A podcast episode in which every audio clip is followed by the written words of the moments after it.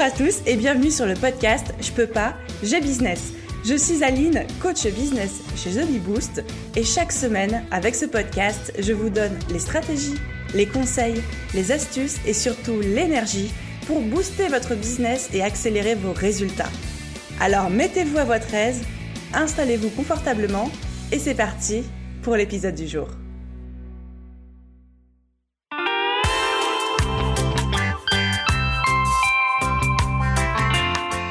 Hello à tous et bienvenue dans les Summer Vibes du podcast Je peux pas, j'ai business. Fermez les yeux et laissez-vous emporter sous les cocotiers. Avec mes copines business d'amour, on a décidé de se sponsoriser mutuellement nos podcasts pendant cet été pour nous soutenir entre nous et aussi vous faire découvrir, j'espère, de nouvelles pépites. Vous aurez donc l'occasion d'entendre trois sponsorisations au cours de ce magnifique été 2021 et l'épisode d'aujourd'hui est sponsorisé par Dorian Baker et son podcast Entrepreneur Care, le podcast douceur qui prend soin des entrepreneurs et qui leur parle d'entrepreneuriat sans filtre. Je vous recommande tout particulièrement l'épisode 80, Faut-il supprimer ses abonnés sur Instagram et dans la liste email?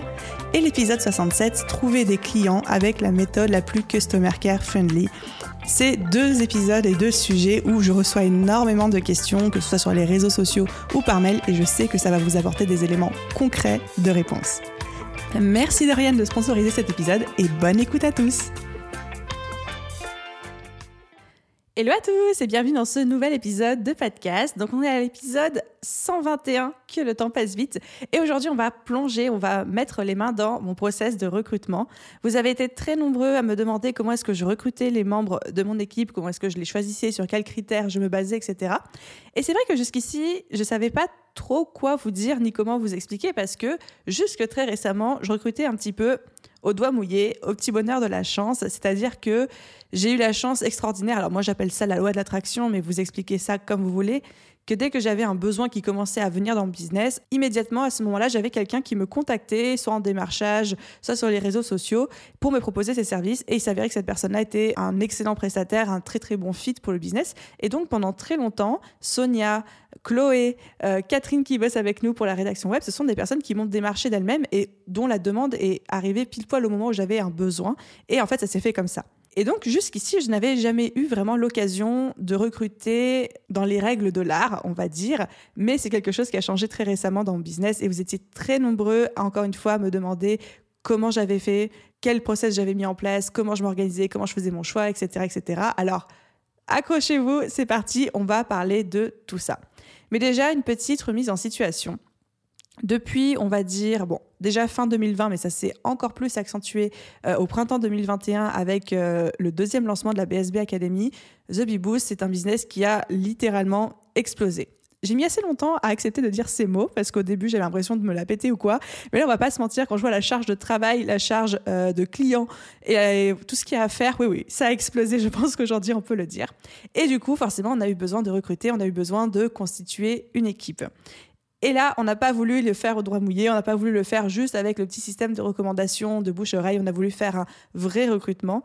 Et donc, on a lancé la machine en ce sens. D'ailleurs, c'est assez drôle pour moi de vous enregistrer ce podcast aujourd'hui parce qu'à l'heure où j'enregistre, on est mai et on est encore en plein dans le recrutement, on est en plein dans la troisième phase, donc euh, je vous la réexpliquerai juste après.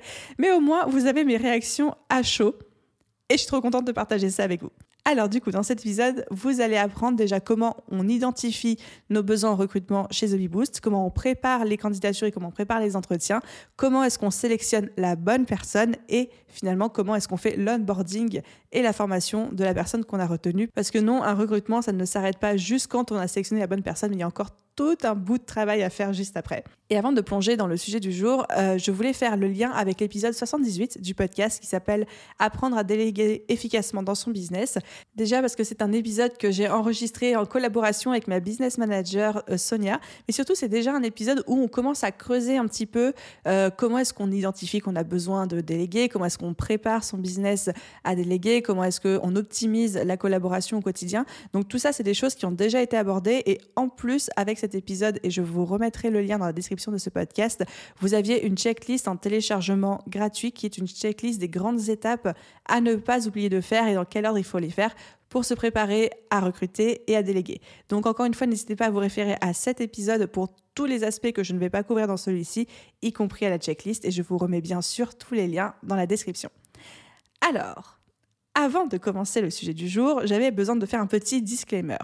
Je ne suis pas une pro du recrutement. Je n'ai pas de formation en RH, en ressources humaines, en gestion, en management. J'ai fait quelques lectures sur le sujet. Sonia est un petit peu formée sur le sujet aussi, mais on est loin d'être des professionnels.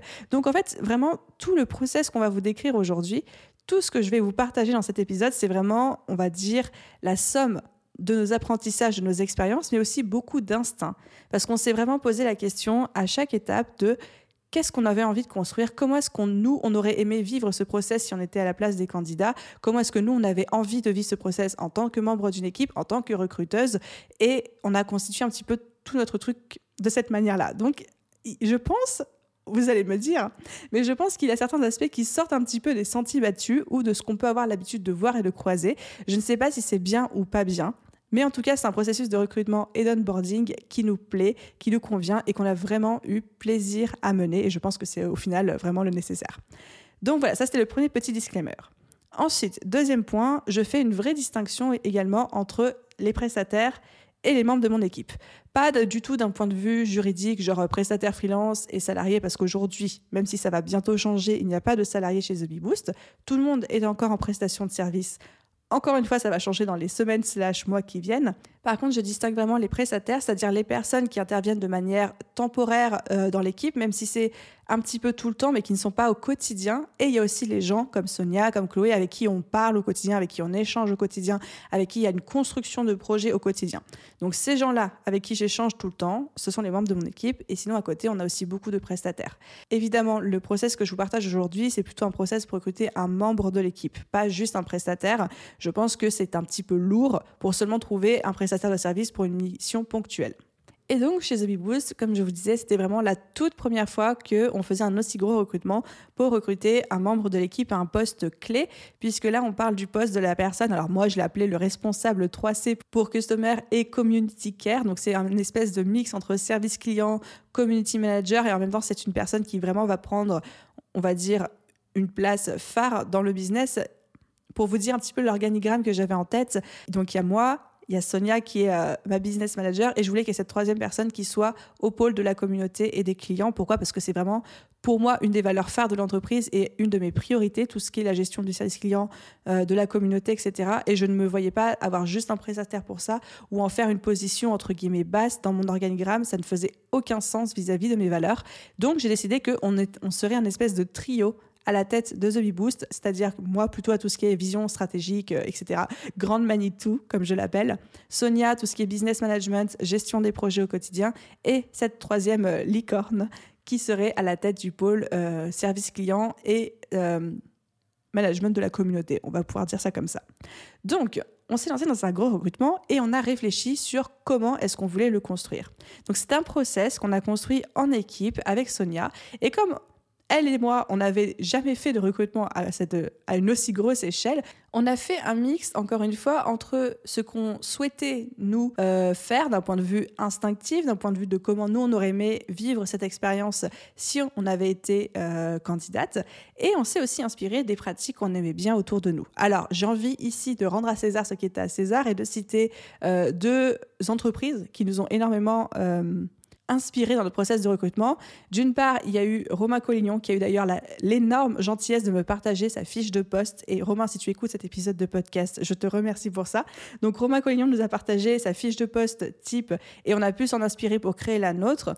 Et ensuite, pour toute la partie questionnaire, là, je me suis inspirée de Robin et Hamza de l'entreprise ScaleX, que vous connaissez peut-être aussi parce qu'ils ont l'entreprise qui s'appelle la Bible du VTC, qui eux recrutaient sur questionnaire. Et je me suis dit, mais ça, c'est une trop bonne idée. Moi aussi, je vais faire un questionnaire pour recruter. Donc voilà, on, a, on est parti avec euh, notre instinct, la fiche de poste de Romain Cognon et l'idée du questionnaire de Robin et Hamza. Comme ça, j'ai cité mes sources. On est tout bon là-dessus.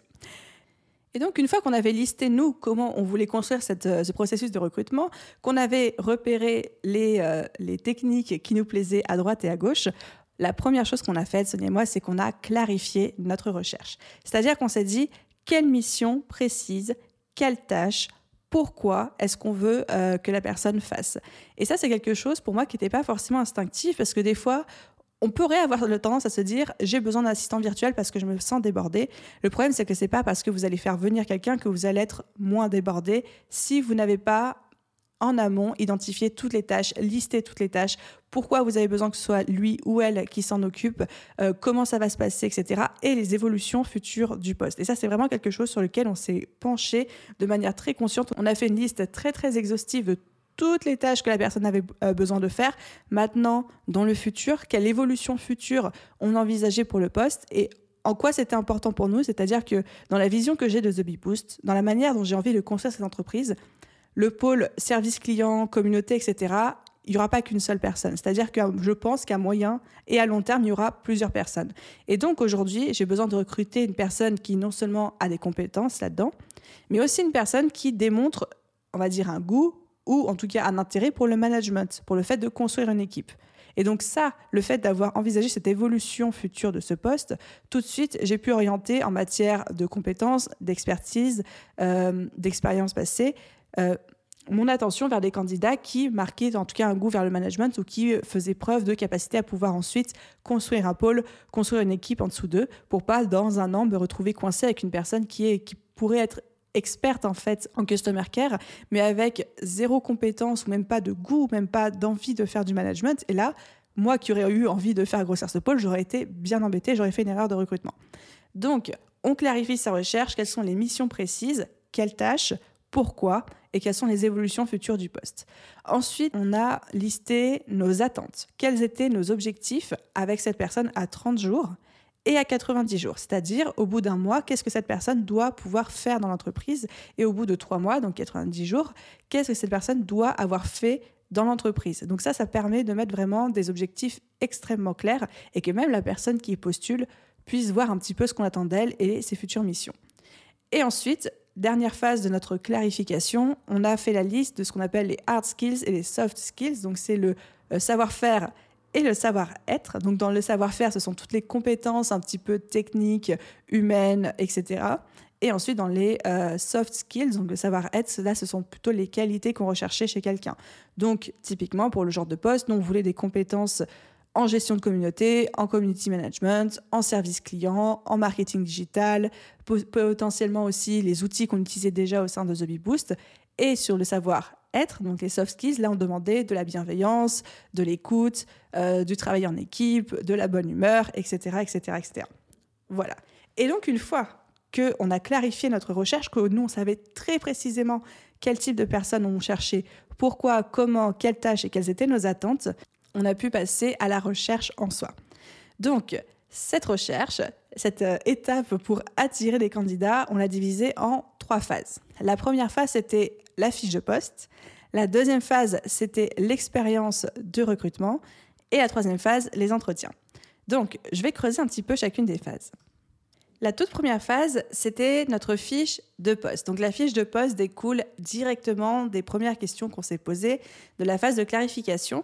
J'ai créé une page sur le site internet où là, on récapitulait absolument tout.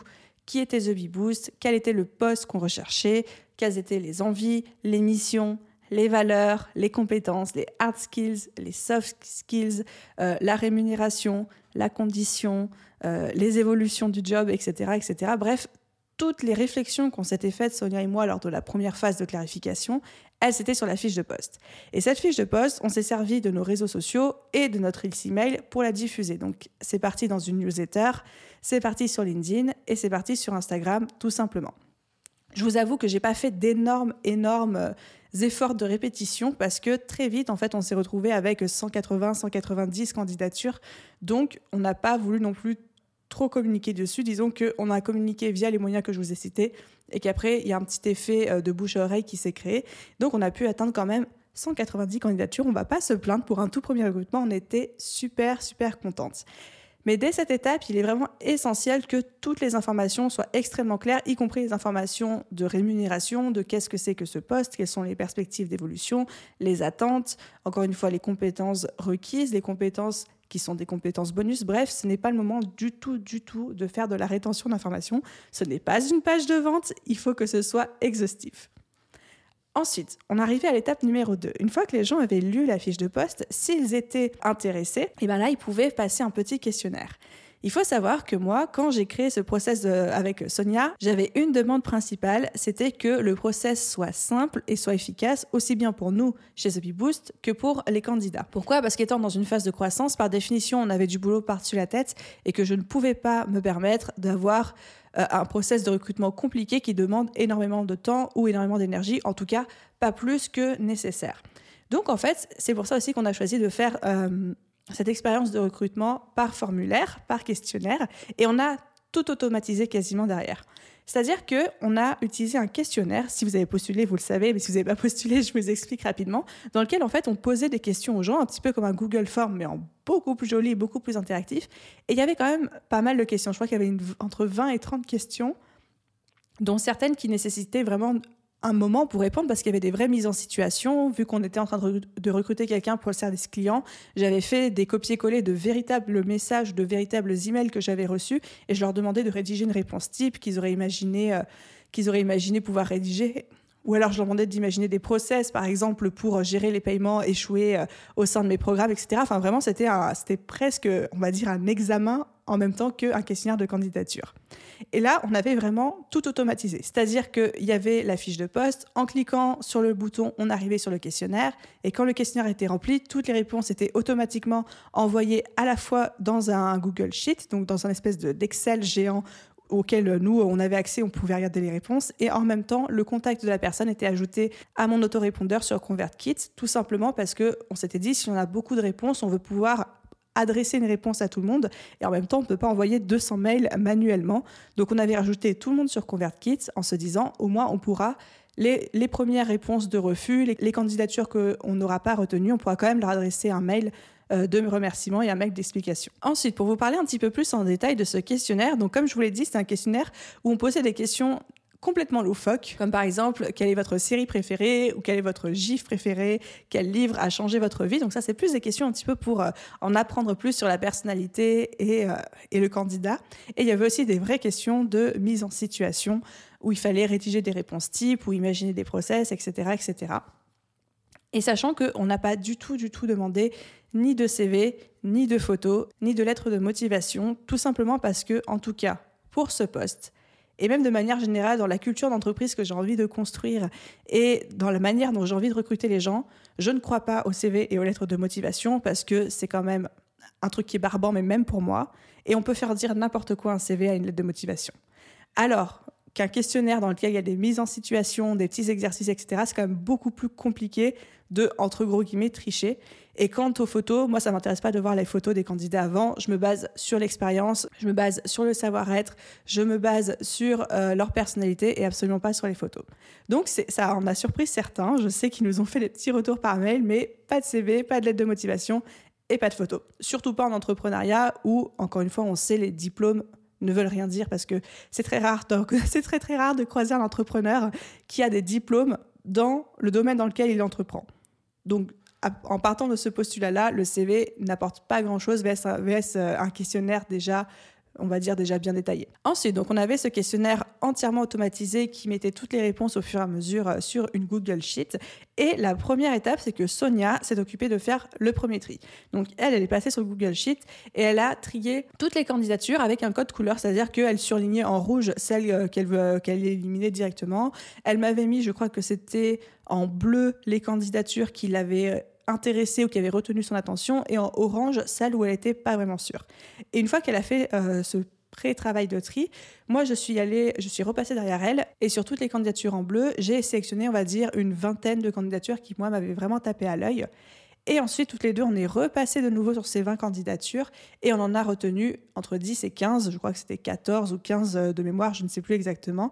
Et ces personnes-là, on les a recontactées. Donc, on, les a recontactées individuellement par mail en leur proposant un entretien. Les personnes qui n'avaient pas été retenues à ce stade-là euh, de la sélection, tout ce qu'on a fait, c'est qu'on leur a envoyé un mail via mon autorépondeur d'où euh, l'idée d'avoir absolument tout automatisé dès le début. Donc chacun a reçu un mail, mais ce n'était pas un mail qu'on a envoyé manuellement, Sonia et moi. On n'a pas envoyé un mail à 180, 175 euh, personnes sur 190 candidatures.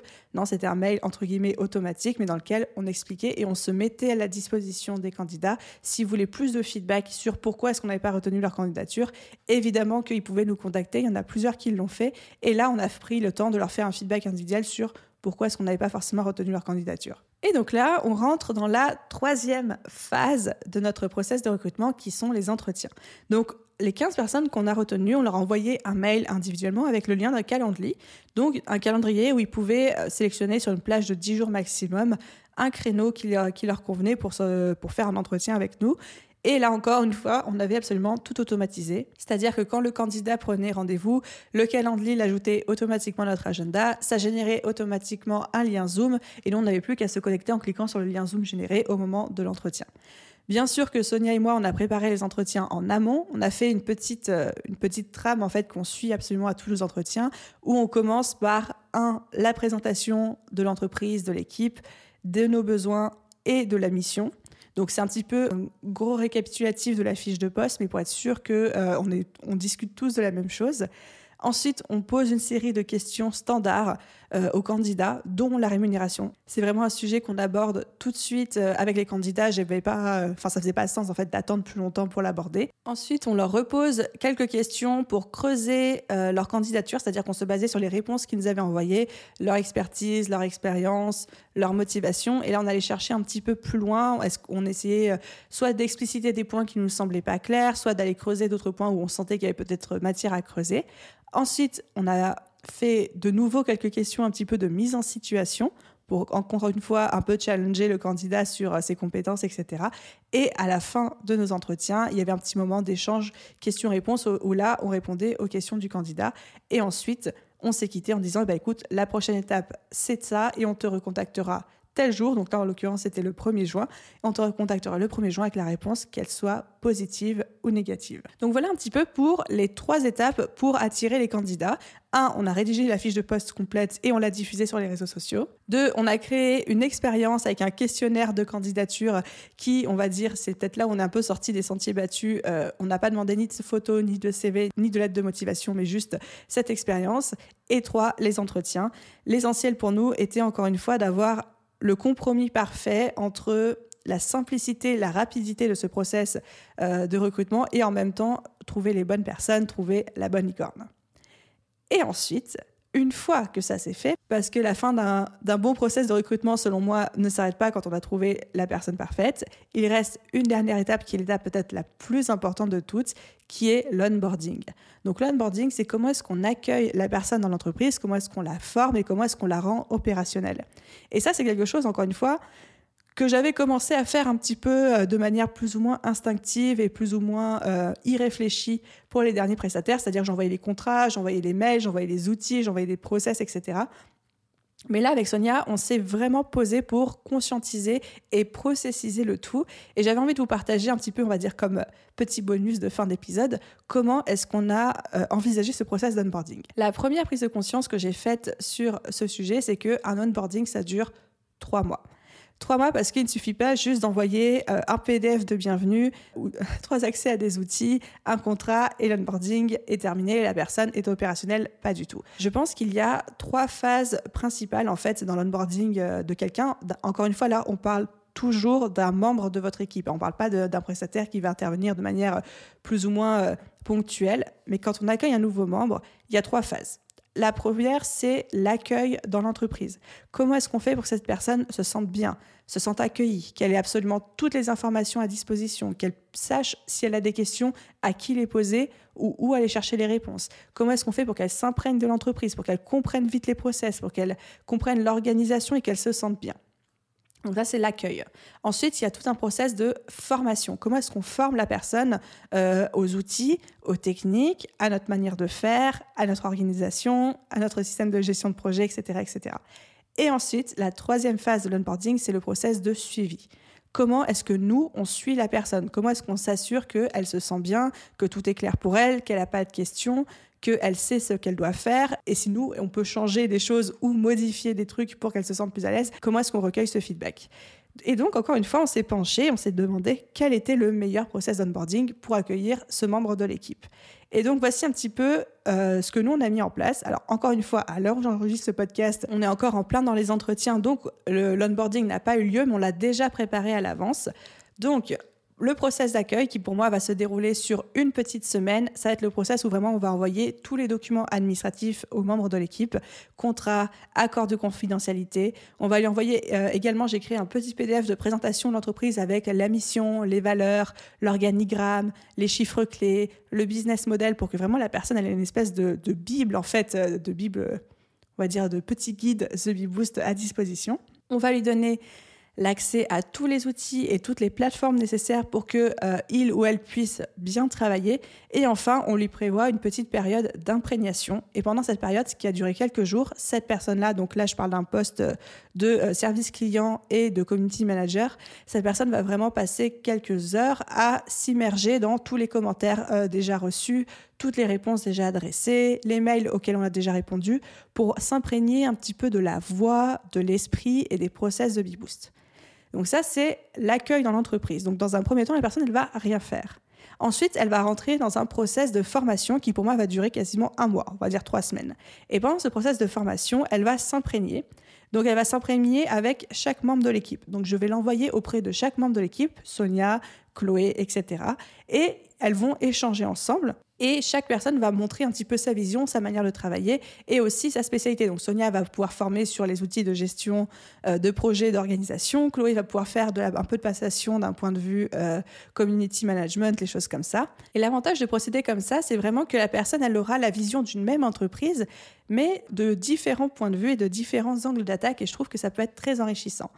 Et enfin, la fin de ce process de formation, c'est que cette personne va venir faire une période de dite shadowing avec moi pendant plusieurs jours à Paris. Donc, qu'est-ce que le shadowing? C'est le fait d'être comme l'ombre de quelqu'un et donc d'être derrière cette personne-là et de regarder ce qu'elle fait toute la journée, prendre des notes, poser des questions, etc., etc. Et je me dis que en ayant une petite période déjà d'imprégnation, une deuxième période de formation pendant laquelle la personne bon, va évidemment commencer à prendre la main sur certaines, certaines tâches, on va dire, les plus simples, les plus faciles, pour qu'on ait un process progressif. Et ensuite de finir par une, euh, on va dire, euh, une immersion complète avec moi pendant plusieurs jours, j'ai le sentiment qu'à la fin, la personne sera vraiment bien formée, bien imprégnée de l'équipe et pourra commencer à bosser de manière beaucoup plus efficace et en tant que process de suivi, parce que je vous disais que c'était vraiment le troisième pilier de la bonne onboarding selon moi. À chaque étape, à chaque jour, chaque tâche, on va demander un feedback à la personne. Est-ce qu'elle a des questions? Est-ce que c'était clair pour elle? Est-ce qu'elle a des remarques? Est-ce que même nous, on aurait pu envisager de faire les choses différemment pour que ce soit plus fluide et plus simple pour elle, pour nous-mêmes pouvoir au fur et à mesure améliorer notre process onboarding pour les prochaines fois. Donc voilà un petit peu comment est-ce qu'on compte onboarder notre nouveau membre de l'équipe. Et encore une fois, pour moi, un process onboarding, c'est trois mois. Trois mois jusqu'à ce que la personne soit entièrement formée efficace et à l'aise, trois mois pendant lesquels on va l'accueillir, on va la former, on va lui donner de plus en plus la main, on va lui permettre de prendre ses marques et on va être là à sa disposition pour répondre à ses questions, pour faire en sorte qu'elle se sente bien, etc., avec la récolte de feedback à chaque étape. Donc voilà les amis, un petit peu tout ce que je pouvais vous dire sur euh, mon process de recrutement, à la fois d'un point de vue comment est-ce que je rédige une fiche de poste, comment j'attire les candidats, quel est le process que j'ai mis en place pour recruter les bonnes personnes, pour avoir les bons candidats bien triés, mais tout en restant simple, efficace et pas perdre trop de temps et aussi mon process d'onboarding sur comment est-ce qu'on accueille et qu'on forme la personne. Je me permets de vous rediriger une nouvelle fois vers l'épisode 78 du podcast avec la fameuse checklist se préparer, préparer son business à recruter et à déléguer, dans laquelle vous allez vraiment pouvoir trouver des petites étapes euh, beaucoup plus précises que les grandes lignes que je vous ai données ici y compris pour se préparer à déléguer avec des petites astuces comme par exemple le fait de filmer sous forme de process vidéo absolument chaque process dans votre boîte. Comme ça, à chaque fois que quelqu'un va arriver dans votre team, vous allez pouvoir juste lui mettre à disposition les process vidéo et ça vous fera du temps de formation en moins. J'espère que cet épisode vous a plu. Vous avez été très très nombreux à me poser plein de questions, donc, j'espère que votre curiosité aura vraiment été euh, je sais plus comment on dit, satisfaite, rassasiée, un truc comme ça. Et comme toujours, si cet épisode de podcast vous a plu, n'hésitez pas à laisser une note et un commentaire sur votre plateforme d'écoute, surtout si c'est sur Apple Podcast. C'est là où ça a le plus de poids d'un point de vue euh, algorithmique, comme ça vous savez tout. Et à vous tous, je vous souhaite une excellente journée, soirée, après-midi, nuit, où que vous soyez, et je vous dis à très vite dans un prochain épisode. Bye tout le monde